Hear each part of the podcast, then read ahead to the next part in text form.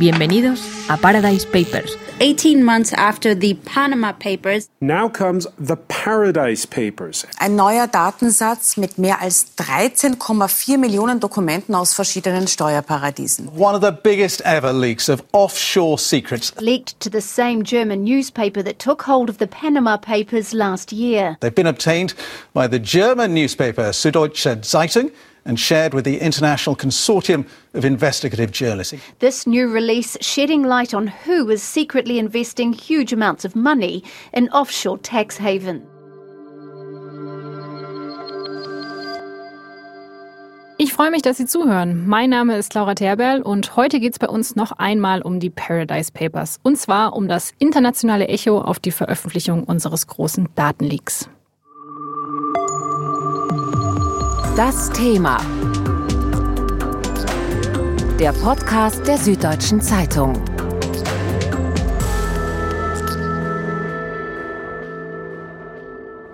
Die Paradise Papers haben die Süddeutsche Zeitung das letzte Jahr über beschäftigt und sind vergangene Woche weltweit veröffentlicht worden. Gemeinsam mit mehr als 100 anderen Zeitungen, Radio- und Fernsehsendern auf der ganzen Welt. Ich spreche heute mit den zwei Projektleitern Bastian Obermeier und Frederik Obermeier. Es geht um die Reaktion, um Kritik an den Paradise Papers und auch darum, was solche Leaks generell verändern können. Denn die beiden haben auch schon andere solche Veröffentlichungen betreut. Die Panama Papers, die Lux Leaks, die Swiss Leaks und die Offshore Leaks. Was von all dem bleibt, dazu gleich mehr nach einer kurzen Information von unserem Partner.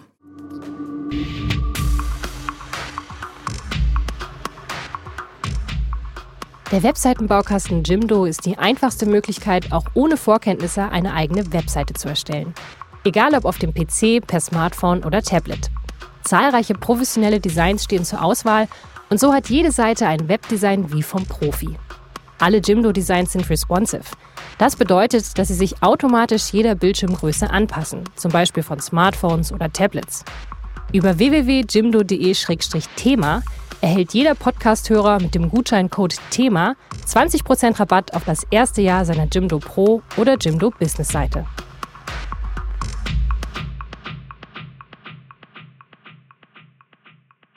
Nach monatelanger Recherche von hunderten Journalisten auf der ganzen Welt sind am vergangenen Sonntag, am 5. November 2017, die Paradise Papers veröffentlicht worden. Und bei mir ist jetzt Bastian Obermeier, der gemeinsam mit zwei SZ-Kollegen die Recherche geleitet hat. Bastian, schön, dass du da bist. Hallo, sehr gerne. Ihr habt über ein Jahr an dem Projekt gearbeitet. Ähm, wie hat sich das angefühlt, als ihr dann damit rausgegangen seid, als alle Zeitungen weltweit darüber berichtet haben? Warst du da erstmal erleichtert?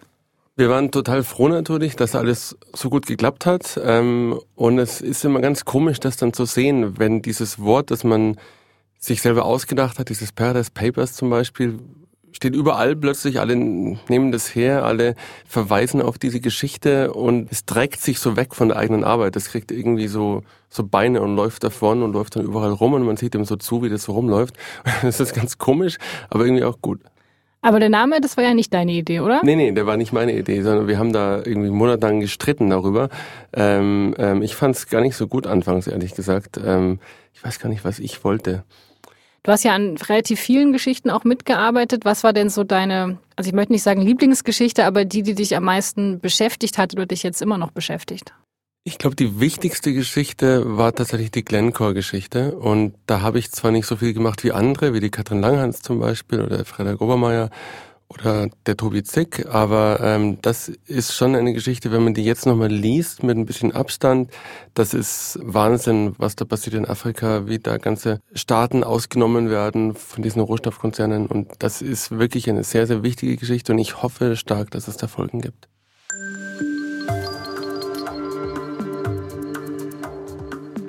Wir haben uns ja in den ersten fünf Folgen von das Thema schon mit den größten Geschichten der Paradise Papers befasst. Es ging vor allem um Großkonzerne, zum Beispiel um den Schweizer Rohstoffgiganten Glencore oder um den Sportkonzern Nike, der in Europa massiv Steuern spart über ein Steuermodell in den Niederlanden. Und die Paradise Papers zeigten auch, dass sogar der deutsche Staat beteiligt ist an Firmen, die Geld in Steueroasen schicken. Rund 17 Milliarden Euro an Unternehmenssteuern gehen nach Berechnungen eines Ökonomen bei diesem ganzen Spiel verloren. Und zwar allein in Deutschland jedes Jahr. Erste politische Konsequenzen haben die Paradise Papers schon gehabt. Das niederländische Finanzministerium will alle 4000 Steuerdeals prüfen lassen, die nach demselben Modell wie Nike funktionieren. Der britische Oppositionsführer Jeremy Corbyn hat heftig kritisiert, dass Flugzeuge mehrwertsteuerfrei über die Isle of Man nach Europa eingeführt werden können. Der deutsche Justizminister Heiko Maas fordert transparentere Steuerregeln in der ganzen Europäischen Union. Viele SZ-Leser haben sich ebenfalls geäußert und sind vor allem darüber schockiert, wie normal Steueroasen in der globalen Wirtschaft geworden sind, weil das haben die Paradise Papers ja wirklich sehr, sehr eindrücklich gezeigt. Aber viele Leser haben uns andererseits auch geschrieben, wenn sie selber solche Schlupflöcher nutzen könnten, um Steuern zu sparen, dann würden sie das genauso tun. Der Fehler, der läge nicht bei den Firmen, sondern bei der Politik, die das alles zulässt. Und die Firmen, die sagen im Grunde genau dasselbe. Sie betonen, dass bei ihnen alles mit rechten Dingen zugeht. Nike sagt, man erfülle alle Steuerauflagen. Apple sagt, wir befolgen alle Gesetze. Und auch die Kanzlei Appleby, von der ein Teil des Leaks stammt, die sagen, es gibt keinen Beweis für ein Fehlverhalten.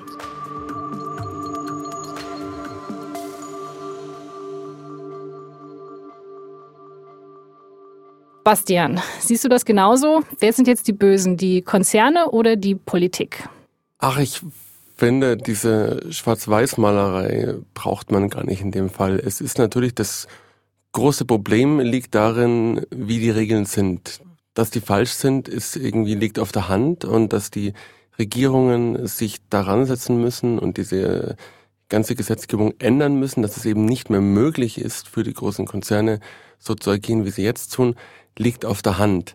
Trotzdem will ich aber auch die Konzerne nicht so ganz aus der Verantwortung lassen. Nur weil etwas möglich ist, heißt das nicht, dass man das auch unbedingt machen muss. Die Konzerne können sehr wohl sagen, wir nutzen nicht jedes Loophole aus, was sich irgendwo auftut. Man, man kann auch als verantwortungsvoller Konzern sagen, wir wollen unsere Steuerrate gar nicht auf 13 Prozent runtersetzen, weil wir nämlich in einem Land, in dem wir arbeiten und produzieren, so viele Vorteile haben, weil die Züge pünktlich kommen, weil die Leute pünktlich ins Büro kommen deswegen, weil die Straßen gut sind und ähm, wenn jetzt alle sagen, das ist doch legal und das würde jeder machen, dann sage ich, nein, das stimmt nicht. Das machen nämlich auch nicht alle.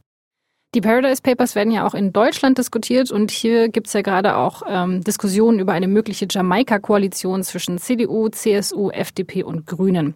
Und die Grünen, die haben ja schon in der Vergangenheit Steuerdeals und Steueroasen scharf kritisiert und der Fraktionsvorsitzende Anton Hofreiter, der hat in der letzten Woche auch ein Statement zu den Paradise Papers abgegeben und da hören wir mal kurz rein.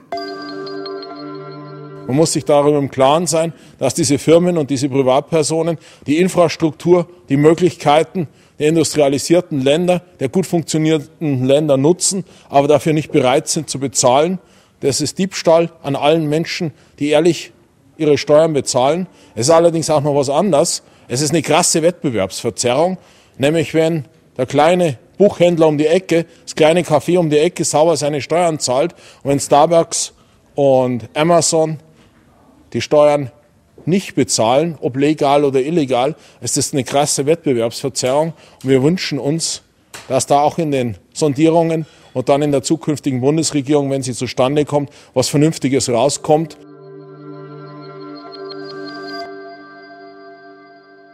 Also Anton Hofreiter spricht das Gleiche an, was du vorher auch gesagt hast, dass natürlich solche Steueroasen nur für die großen Konzerne äh, möglich sind. Für den ganzen Mittelstand geht es nicht. Wie schätzt du denn die Chancen ein, dass die neue Regierung was gegen Steueroasen machen wird oder vielleicht ein bisschen mehr für die Transparenz getan wird? Ich bin eher skeptisch, ehrlich gesagt. Wir haben ja wahrscheinlich auch die FDP in dieser neuen Regierung, die sich nicht gerade als harter Kontrolleur der Firmen erwiesen hat in den letzten Jahren. Und die CDU jetzt leider auch nicht. Deutschland war ja unter der Großen Koalition nicht gerade der Vorkämpfer für mehr Transparenz, sondern sehr lange Zeit der Bremser. Ich bin sehr skeptisch. Ich hoffe natürlich auf die Grünen, weil die, glaube ich, die richtigen Standpunkte vertreten in dieser Sache. Ich bin zwar nicht parteipolitisch engagiert oder festgelegt, aber wenn man jetzt nur auf diese Sache schaut, dann machen die da sehr viel richtig nach unserem Dafürhalten. Nur ist die Frage, wie stark sie das auch einbringen können.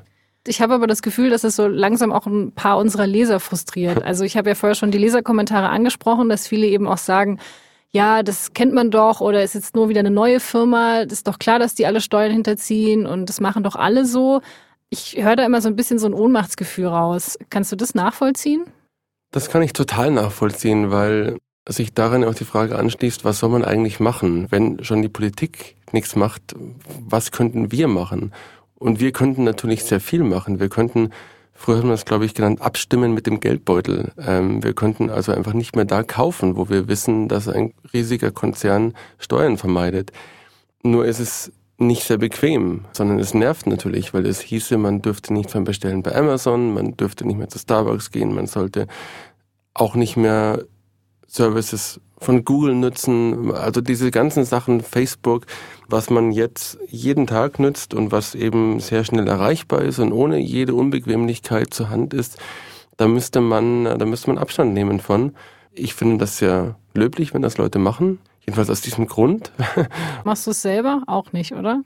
Ich mach's, ich mach's selber eingeschränkt. Es gibt Dinge, von denen ich mich verabschiedet habe. Ich gehe zum Beispiel nicht mehr zu Starbucks aber ich mache es bei anderen Sachen nicht, weil sie sich fast nicht vermeiden lassen. Zum Beispiel Facebook lässt sich natürlich gerade als Journalist lässt sich nicht vermeiden. Aber es gab nicht nur Frust von Lesern, sondern auch Kritik von der Offshore-Branche selbst. Die Cayman-Inseln zum Beispiel, die sind ja ein wichtiger Standort auf der internationalen Landkarte der Steuervermeider. Und von dort gab es eine sehr heftige Reaktion. Der Vorsitzende der Börse der Cayman-Inseln, der will alle Journalisten der Paradise Papers ins Gefängnis stecken. Da hören wir mal kurz rein. Panama Papers are fake news, and this new leak from uh, Bermuda is fake news, save to the extent it is a criminal endeavor to hack people's computers, and these journalists should be in prison.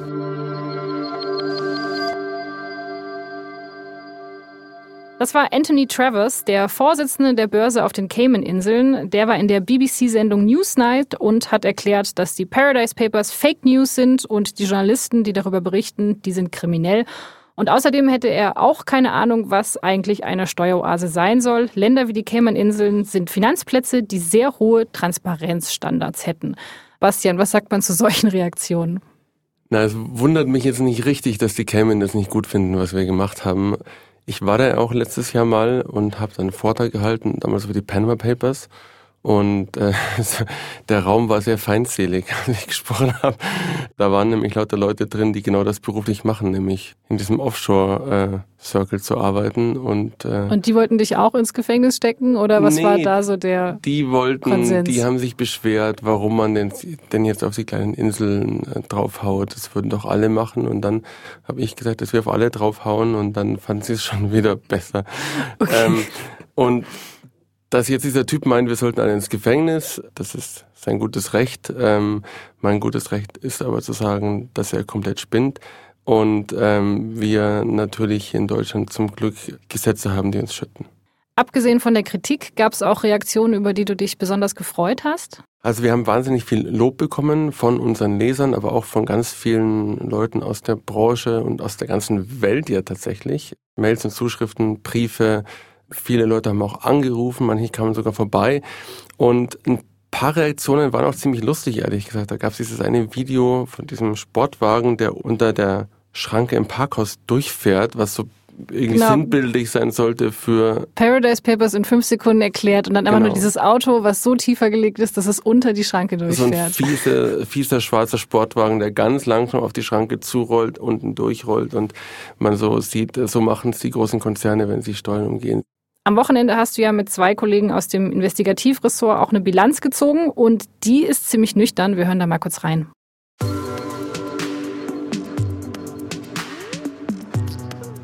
Jedes neue Leak bestätigt wieder und wieder den doch eigentlich mal als dumm ausgemachten Spruch, dass die da oben doch machen können, was sie wollen. Warum sollte sich also irgendwer noch an die Regeln halten, wenn die Regeln nicht für alle gelten? Im Politologendeutsch bedeutet das schwindende Legitimierung der politischen Akteure, Vertrauensverlust der Wähler, Erstarken der Parteien am rechten Rand. In drei Buchstaben AfD. Das klingt jetzt ja nicht besonders optimistisch, Bastian. Naja, man hat ja so Schwankungen ähm, als Mensch und bei mir ist es auch so, dass ich mal ein bisschen pessimistischer bin und mal ein bisschen optimistischer.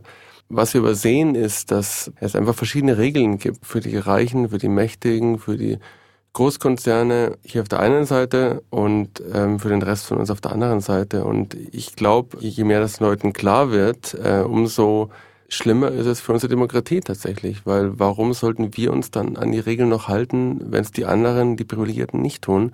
wo das endet, das ist eben genau am rechten oder am linken Rand. Es hört sich danach an, als ob noch eine Menge Arbeit vor uns liegt oder auch vor dir liegt. Das heißt, was passiert jetzt mit den Paradise Papers? Schiebst du die zur Seite und fängst ein neues Thema an oder? Nee, wir schieben nie was zur Seite. Wir haben eher ein sehr großes Archiv, in das wir unsere Geschichten einordnen. Und dann haben wir eine große Datenbank, in die wir jetzt schon die Paradise Papers reingetan haben. Da liegen ja auch schon die Panama Papers drin und die Offshore Leaks und Luxemburg Leaks. Und das sind Daten, auf die wir ständig wieder zugreifen. Das heißt, wir sitzen jetzt noch an Geschichten aus den Panama Papers. Wir werden in einem Jahr noch an Geschichten aus den Paradise Papers sitzen. Und deswegen werden wir die auch wieder und wieder verwenden. Wenn ein neuer Name, ein neuer Akteur äh, in der Welt auftaucht, werden wir den in den Daten checken und schauen, ob wir dazu Geschichten finden. Vielen Dank, Bastian Obermeier. Du bist also weiterhin viel beschäftigt mit den Paradise Papers, obwohl ich hoffe, dass du jetzt ein wenig mehr freie Zeit hast als noch vor ein paar Wochen. Vielen Dank auf jeden Fall, dass du bei uns warst. Sehr gerne und der Freizeitwert hat sich rapide erhöht am Wochenende schon.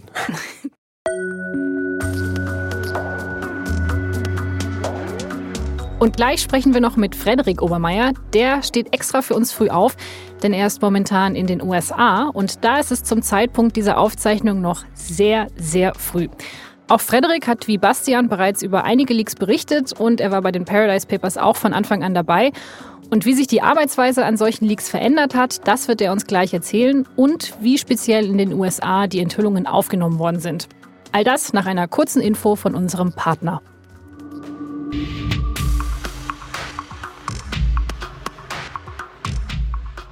Der Webseitenbaukasten Jimdo ist die einfachste Möglichkeit, auch ohne Vorkenntnisse eine eigene Webseite zu erstellen. Egal ob auf dem PC, per Smartphone oder Tablet.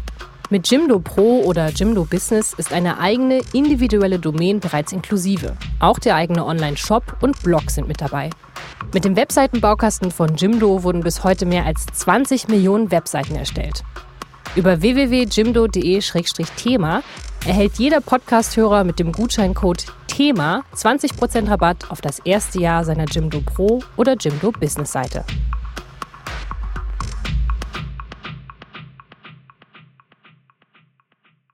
Guten Morgen, Frederik. Schön, dass du dir die Zeit für uns nimmst, obwohl es ja bei dir noch so früh ist. Du bist seit einigen Monaten in den USA. Wie waren da so die Reaktionen auf die Paradise Papers?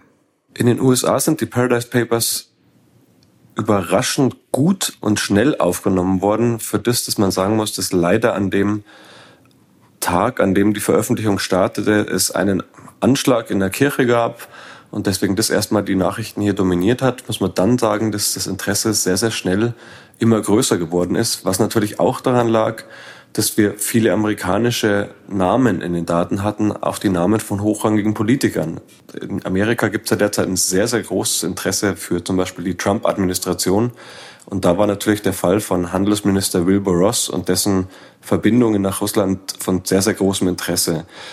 Dann muss man natürlich auch sagen, zum ersten Mal war die New York Times von Anfang an bei so einem Projekt dabei. Und wenn die New York Times ein Thema in ihrer Berichterstattung covert, wird es in Amerika natürlich sehr, sehr schnell wahrgenommen und ist dann nicht so wie bei den Panama Papers, dass das erst so mit ein bisschen Zeitverzögerung hier äh, bei dem Publikum ankommt. Bei dem Fall von Wilbur Ross hast du ja auch selber mitrecherchiert, der derzeitige US-Handelsminister. Wilbur Ross ist ein Milliardär, der auch Geld mit Russlandgeschäften verdient, was ihr in den Paradise Papers herausgefunden habt. Hat man den relativ schnell am Anfang gefunden, den Namen in den Daten, oder hat es eine Weile gedauert? Beim Fall Wilbur Ross hat es eine Zeit lang gedauert, bis wir verstanden haben, was wir in den Daten sehen, nämlich dass wir in den Daten eine Kette von Briefkastenfirmen sehen, über die er wiederum dann Anteile an einer Schiffsfirma Navigator Holding besitzt. Das war nicht sehr einfach zu verstehen und wir mussten auch sehr, sehr tief in zum Beispiel Dokumente der amerikanischen Börsenaufsicht zusätzlich auch noch eintauchen, um zu verstehen, wie genau die Prozentzahlen sind und vor allem um dann zu verstehen, wie brisant es denn eigentlich ist weil die Tatsache, dass er noch Anteile an der Vegeta Holding hat, ist allein zwar schon sehr, sehr bedenklich, sie wird aber dadurch hochbrisant, dass wir dann gemerkt haben, dass Navigator Holding Geschäfte mit einer russischen Firma macht, bei der wiederum Putins Schwiegersohn ein Anteilseigner ist. Und damit war man natürlich mittendrin in diesem Spannungsverhältnis Amerika, Russland und welchen Einfluss hat Russland denn eigentlich auf die amerikanische Regierung? Zusätzlich gab es wiederum noch Berichterstattung dazu über Geschäfte von Schiffsfirmen, denen Ross Anteile hat, mit China, auch mit Venezuela. Das sind natürlich alle Staaten, mit denen die Vereinigten Staaten wiederum in einem Spannungsverhältnis sind, weil es immer wieder zu Konflikten kommt, wo zum Teil sogar auch wie im Fall Venezuela auch Sanktionen in Kraft getreten sind. Und jetzt hört man natürlich die Stimmen hier, die nach mehr rufen, die sagen, naja, wir brauchen im Zweifel eine Untersuchung des Kongress. Gab es denn neben der Wilbur Ross-Geschichte noch andere Geschichten aus den Paradise Papers, auf die es ein großes Echo gab in den USA? Es gab hier ein großes Echo in dem Bereich so der amerikanischen Universitäten, nämlich dass die Paradise Papers ja auch gezeigt haben, wie große Unis und zum Teil einige der größten, wie zum Beispiel auch Stanford, wie die in Steueroasen ihre Geschäfte machen, also wie die ihr Geld quasi dort anlegen. Und das hat jetzt hier so in diesen universitären Zirkeln schon so eine Debatte darüber ausgelöst, was man denn eigentlich will und ob das jetzt genau dieses Investment ist, was man von einer Universität zu erwarten hat und wo es natürlich auch so von studentischer Seite sehr, sehr kritische Fragen kommen. Und ich glaube schon, dass das in diesem Bereich eine länger anhaltende Diskussion auslösen wird. Es gab noch eine Reaktion von konservativer Seite in den USA, die ich ganz spannend fand, und zwar im TV-Sender Fox News. Da hat man sich nämlich darüber beschwert, dass die Reichen ja jetzt gar keine Privatsphäre mehr hätten. Und in das Fernsehinterview hören wir mal kurz rein. But there's a couple of points here. One is, and I'm sorry to say this, and you've been pounding this into me for a long time, there's no privacy left. There's no secrecy left. No. These people, who are some of the world's richest and most powerful people, are paying a premium for privacy and secrecy, and the bank's lawyers allowed this stuff, or some lawyers somewhere along allowed this to get out. There's no more privacy or secrecy. Der Moderator von Fox News, der stellt sich also schützend vor die Reichen und Mächtigen und sagt, die zahlen doch dafür, dass sie ihre Ruhe haben und ihre Privatsphäre schützen. Und es ist wirklich schlimm, dass so ein Leak jetzt ein Loch in diese Privatsphäre schlägt. Ich meine, klar, Fox News kennt man, dass die immer sehr, sehr konservativ sind. Aber Frederik, ist das eine relevante Meinung in den USA? Denken das wirklich viele Leute dort oder ist das jetzt wirklich nur so ein Schlaglicht? Ich glaube, es denken wirklich einige so. Und zwar sind es aber halt auch immer Reiche und Superreiche, die natürlich viel Geld dafür ausgegeben haben, dass sie eine Geheimhaltungsschicht nach der anderen über ihre Firmen, über ihre Geschäfte gelegt haben. Und da stört es natürlich, wenn dann Journalisten plötzlich durch ein Leak in der Lage sind, da genau hinzuschauen und das im Zweifel, wenn sie Missstände sehen, auch veröffentlichen. Ähm, ich glaube aber, dass es eine ganz gefährliche Entwicklung ist, wenn so quasi der Großteil der Bevölkerung, der jetzt nicht zu den Reichen und Superreichen gehört, sieht, dass es da eine kleine Schicht gibt, die das Geld haben, in Steueroasen Konstrukte aufzubauen, die höchst intransparent sind, weil das auch so ein bisschen Populisten in die Hände spielt. Nämlich so dieses Gefühl, da gibt es das, in Amerika gibt es den Slogan, das obere 1%, das obere eine Prozent, die machen können, was sie wollen. Und wenn das natürlich ein kleiner Teil nicht mehr seinen Beitrag leistet, ist das ein ganz, ganz gefährliches Signal. In Deutschland sehen wir das ja sehr, sehr gut, zum Beispiel bei Parteien wie der AfD, die ganz klar auch damit Wahlkampf machen, so mit diesem Unterschied, die da oben, wir hier unten, die dann ganz klare versuchen, die Distanz weiter hervorzuheben. Ich glaube auch noch größer zu machen, um damit Wähler zu gewinnen. Das würde ja bedeuten, dass deine Berichterstattung über die Paradise Papers eigentlich so Parteien wie der AfD total hilft, oder? Ich glaube, unsere Berichterstattung zeigt Politikern quasi der großen Parteien und der etablierten Parteien, dass sie sich um das Thema Steuern nicht drücken sollten. Steuern, Steueroasen ist ja immer was, was sehr, sehr technisch ist, womit man auch nicht, glaube ich, nicht sofort und so leicht Wahlkampf machen kann. Leaks wie die Paradise Papers, aber auch schon die Panama Papers in der Vergangenheit haben aber gezeigt, dass es ein wichtiges Thema ist und dass es auch ein Thema ist, was man dem Wähler auch erklären muss, was das für Folgen für jeden von uns haben kann und wie es täglich auch Folgen für uns hat. Weil das ist ja gerade der Punkt. Wenn jemand den Staat um Steuern betrügt, hat es Folgen für die Allgemeinheit und damit auch für jeden von uns. Wenn es in einer Stadt wie München nicht genug Kita-Plätze gibt, liegt es auch am mangelnden Geld, an mangelnden Steuereinnahmen.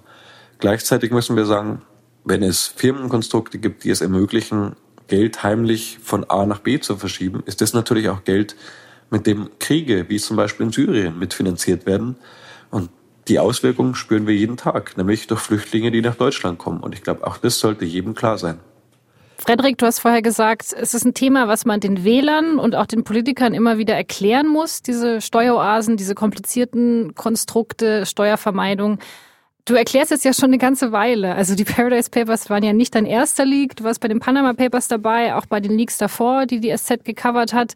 Wird man da irgendwie so ein bisschen Leak müde, dass man irgendwann denkt, hey, jetzt müssten die es doch verstanden haben, dass das so nicht weitergehen kann? Ich glaube das nicht, weil ich glaube, das ist mir schon klar, dass man als Journalist auch Sachen immer wieder erklären muss, weil man nicht davon ausgehen kann, dass ein Leser oder eine Leserin dann immer die ganze Berichterstattung von einem vorher gelesen hat. Ganz im Gegenteil. Ich glaube, ich muss eher immer davon ausgehen, dass niemand gelesen hat, was ich in der Vergangenheit geschrieben habe. Es ist eher so, dass ich bei mir erschreckenderweise manchmal ein bisschen eine Abstumpfung sehe. Dass ich Dinge sehe und wenn ich dann so mal einen Schritt zurücktrete, ich dann merke, das sind Dinge, wo ich mich vor vier Jahren, fünf Jahren, als ich mit dieser Berichterstattung in diesem Bereich angefangen habe, mich viel mehr noch darüber empört hätte, viel schockierter gewesen wäre und mittlerweile schon so akzeptiere, dass das leider Teil der Realität ist und dass es leider ähm, für einen Teil der Gesellschaft ganz normal ist, genau diese Geschäfte zu machen mit den geschilderten Auswirkungen. Gab es bei dir vielleicht auch negative Rückmeldungen auf deine Geschichten, die bei dir besonders hängen geblieben sind oder wo du drüber nachgedacht hast? Ich habe einige E-Mails von Leserinnen und Lesern bekommen, die so ein bisschen die Frage gestellt haben, na ja, ist ja alles ganz schlimm und sollte nicht so sein, aber hey, wenn das Firmen wie Nike, Apple und Co machen, die ändern doch eh nichts. Ähm, was hilft es denn dann, dass ihr das aufschreibt? Was hilft es, wenn man das jetzt einmal liest und sich darüber empört? Ich stelle mir natürlich schon auch die Frage, ich nutze auch Apple-Produkte. Ich telefoniere mit einem iPhone. Ich habe ein iPad, auf dem ich die SZ lese. Trotzdem finde ich, ist es nicht richtig zu akzeptieren, wie Apple Steuern vermeidet und damit auch die Gesellschaft in meinen Augen betrügt. Und ich versuche auch jedem Leser zu antworten, dann dass natürlich jeder es in der Hand hat, Öffentlichkeit zu schaffen. Und das ist, haben nicht nur wir als Journalisten in der Hand, sondern es können auch unsere Leser machen. Unsere Leser können in einem Apple Shop diese Frage immer wieder mal stellen. Hey, warum macht ihr Geschäfte in der Steueroase oder in der anderen? Bis jetzt ist es einfach so, Apple fährt in meinen Augen die Strategie, wir machen weiter, wir gehen da gar nicht groß auf diese Berichterstattung ein, wir ignorieren es faktisch, weil unsere Käufer interessiert es nicht. Die werden weiterhin unsere Produkte kaufen. Und ich glaube aber, wenn stetig der Name Apple auch mit Steuervermeidung in Zusammenhang gebracht wird und wenn die Käufer und Käuferinnen von Apple-Produkten das auch immer wieder mal thematisieren würden. Ich glaube, dass es dann vielleicht schon ein kleines Umdenken geben könnte. Ich muss auch sagen, ich hoffe es. Vielen Dank, Frederik. Ich habe zu danken.